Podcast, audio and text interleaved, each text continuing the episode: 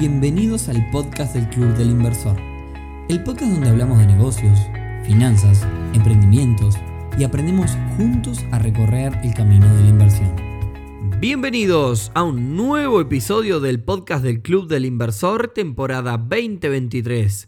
Hoy viernes 10 de noviembre, episodio número 181, en el que vamos a hablar de un tema de que si lo googlean van a encontrar de todo, desde comentarios súper positivos hasta teorías conspirativas de que estamos controlados y es todo un plan para establecer un nuevo orden mundial y demás.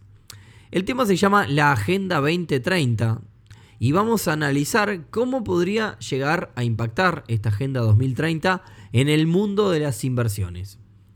Pero antes, y como siempre, clubdelinversor.uy, la comunidad de negocios más grande del país, en donde sí o sí tenés que estar si estás pensando en invertir. Una comunidad para encontrarte con otras personas que al igual que vos están iniciándose en este mundo. Una comunidad para obtener referencias y hacer contactos, pero por sobre todo una comunidad para aprender un montón. Así que por más info ya sabes, clubdelinversor.uy. Bueno, y ahora sí, pasados los chivos, vamos al tema del día de hoy, que es el tema este de la Agenda 2030. Y como siempre, arranquemos por contarles eh, de qué se trata esta agenda, qué es la Agenda 2030. Podría definirse como un plan, un acuerdo entre los países de las Naciones Unidas para construir un mundo mejor. Y si en realidad leemos la, teoría o los objetivos, eh, todos deberíamos estar de acuerdo. Sería es todo súper lindo. Básicamente, como decía, dentro de ese plan se establece que los países tienen que tomar acción para cumplir los objetivos de ese plan que llevarían a un mundo mejor.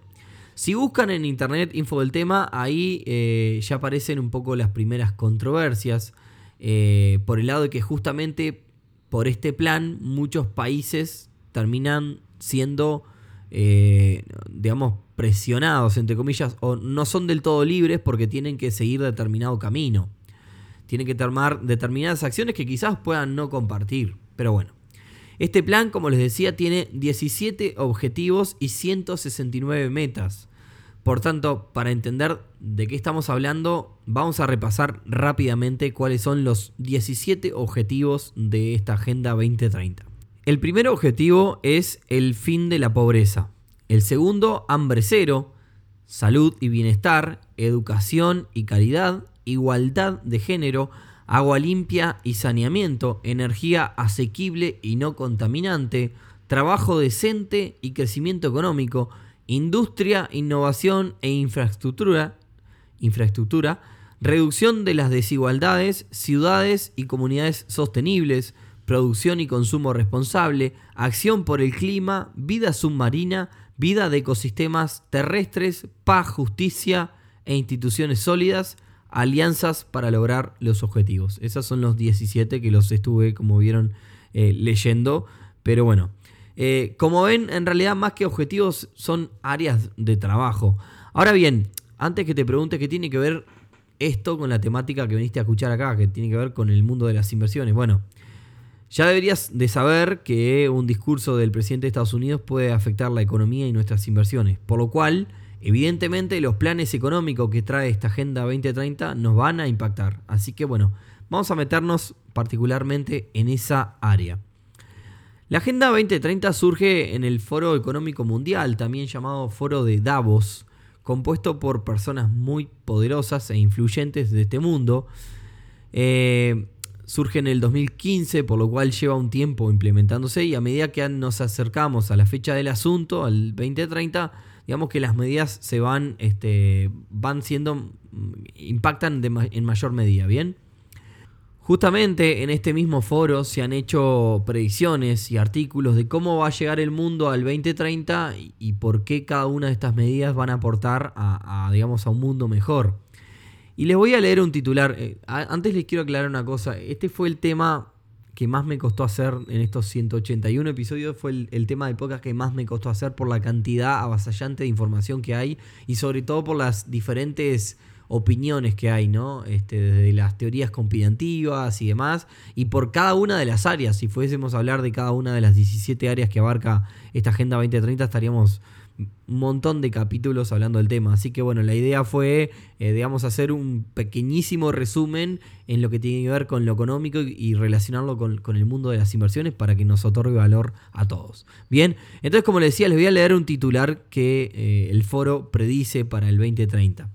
Dice, el dominio de, Estados Unidos va a terminar. Para el 2030 tendremos un puñado de potencias mundiales.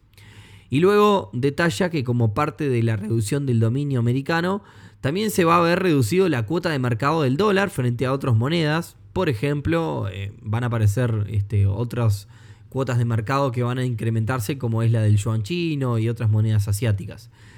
Si buscan, intenté también buscar justificativos de estas cosas, si buscan gráficas del tema, eh, van a ver que es una realidad que el dólar ha perdido cuota de mercado en los últimos 20, 25 años.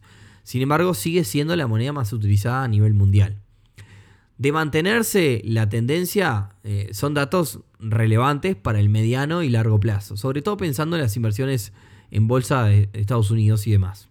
Pero bueno, sigamos metiéndonos en este tema. La siguiente pauta, predicción o tendencia a la cual se planea llegar en 2030, y esto puede sonar medio filosófico, pero es un cambio de paradigma que pega fuerte en los negocios y las inversiones y es el de no poseer nada. Puntualmente, en el foro, y también el, FMI estuvo hablando del tema, dice, hay una frase que me, me pareció bastante impactante, que dice, en 2030 no tendrás nada y serás feliz. Cualquier cosa que quieras alquilar, te la llevará un dron a tu casa. Parece bastante volado, pero bueno, vamos a intentar explicar hacia dónde va la cosa después de haber consumido mucho contenido en esta área. Eh, la idea como dije, es no poseer las cosas. Y esto me hace acordar a los amigos de No Te Lo Compres, que fueron finalistas del Te Invierto en este año. Eh, que bueno, básicamente eh, van, van hacia ese lado. Y bueno, muchas de estas cosas ya suceden hoy y están cambiando el mundo. si se ponen a pensar, ustedes quieren ver contenido, digamos, audiovisual, una película, serie y demás, y pagan a Netflix una suscripción mensual buscan una oficina para trabajar, no compran una oficina, van a un coworking. Eh, quizás están comenzando un emprendimiento y pagan un e-commerce o hacen dropshipping, digamos que no tienen nada, sino que simplemente conectan partes.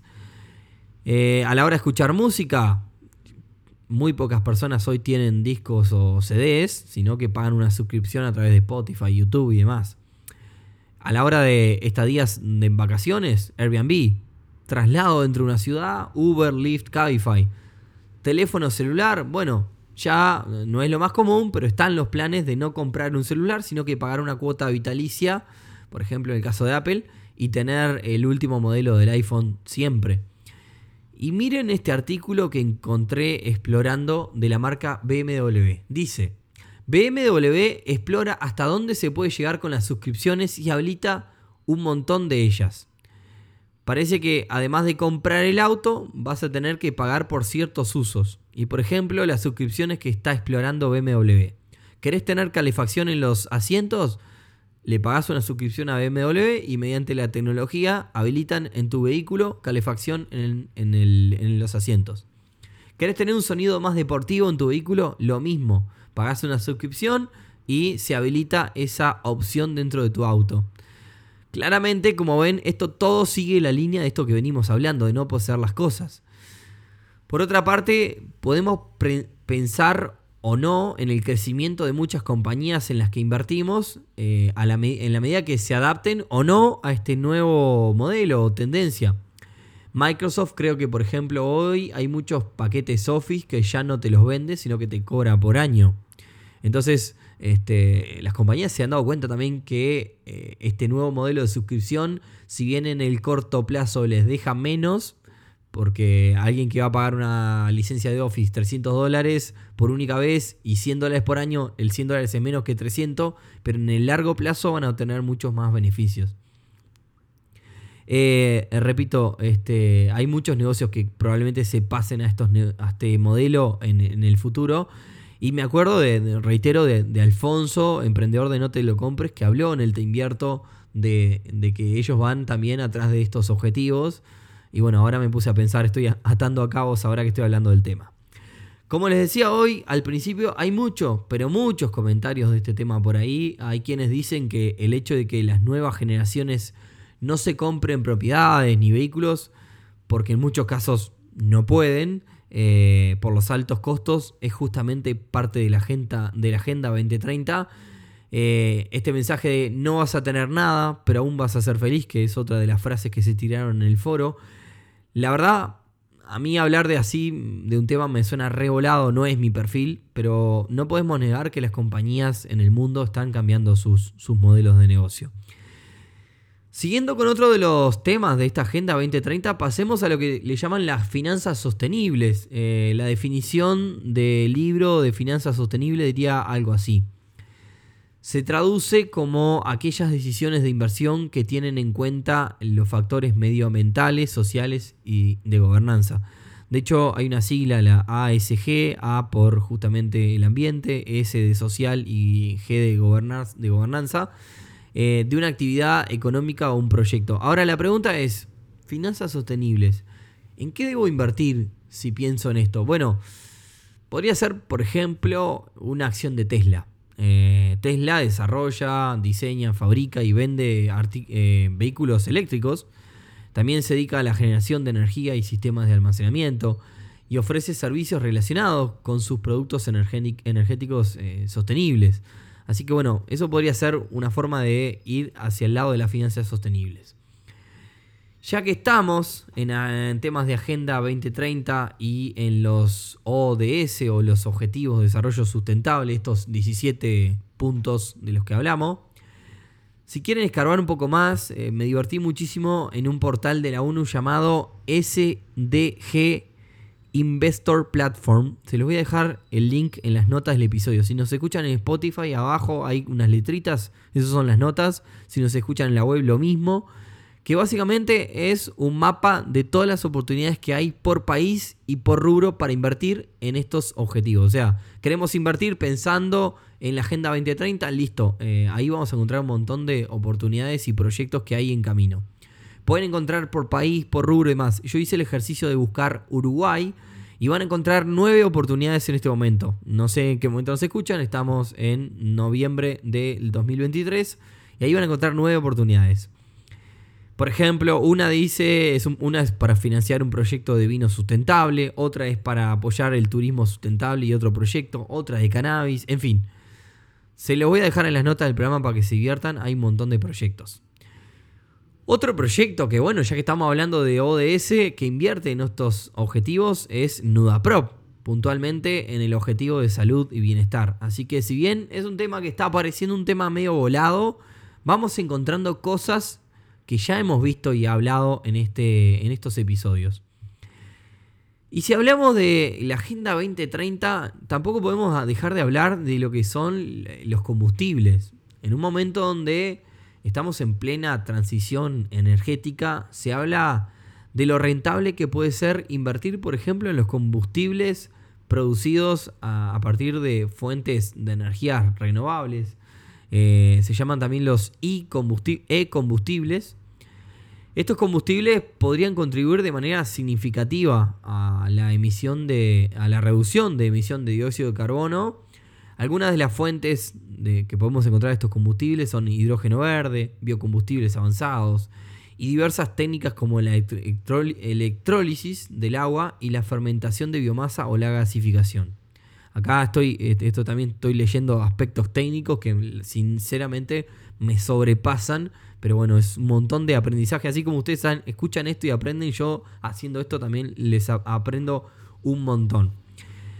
Eh, entonces, como les decía, este, con, estas técnicas se contribuye un montón a bajar las emisiones de dióxido de carbono. Eh, y como decía, son, este, son fuentes de, que vienen de energías renovables, energías limpias como la energía solar o la eólica.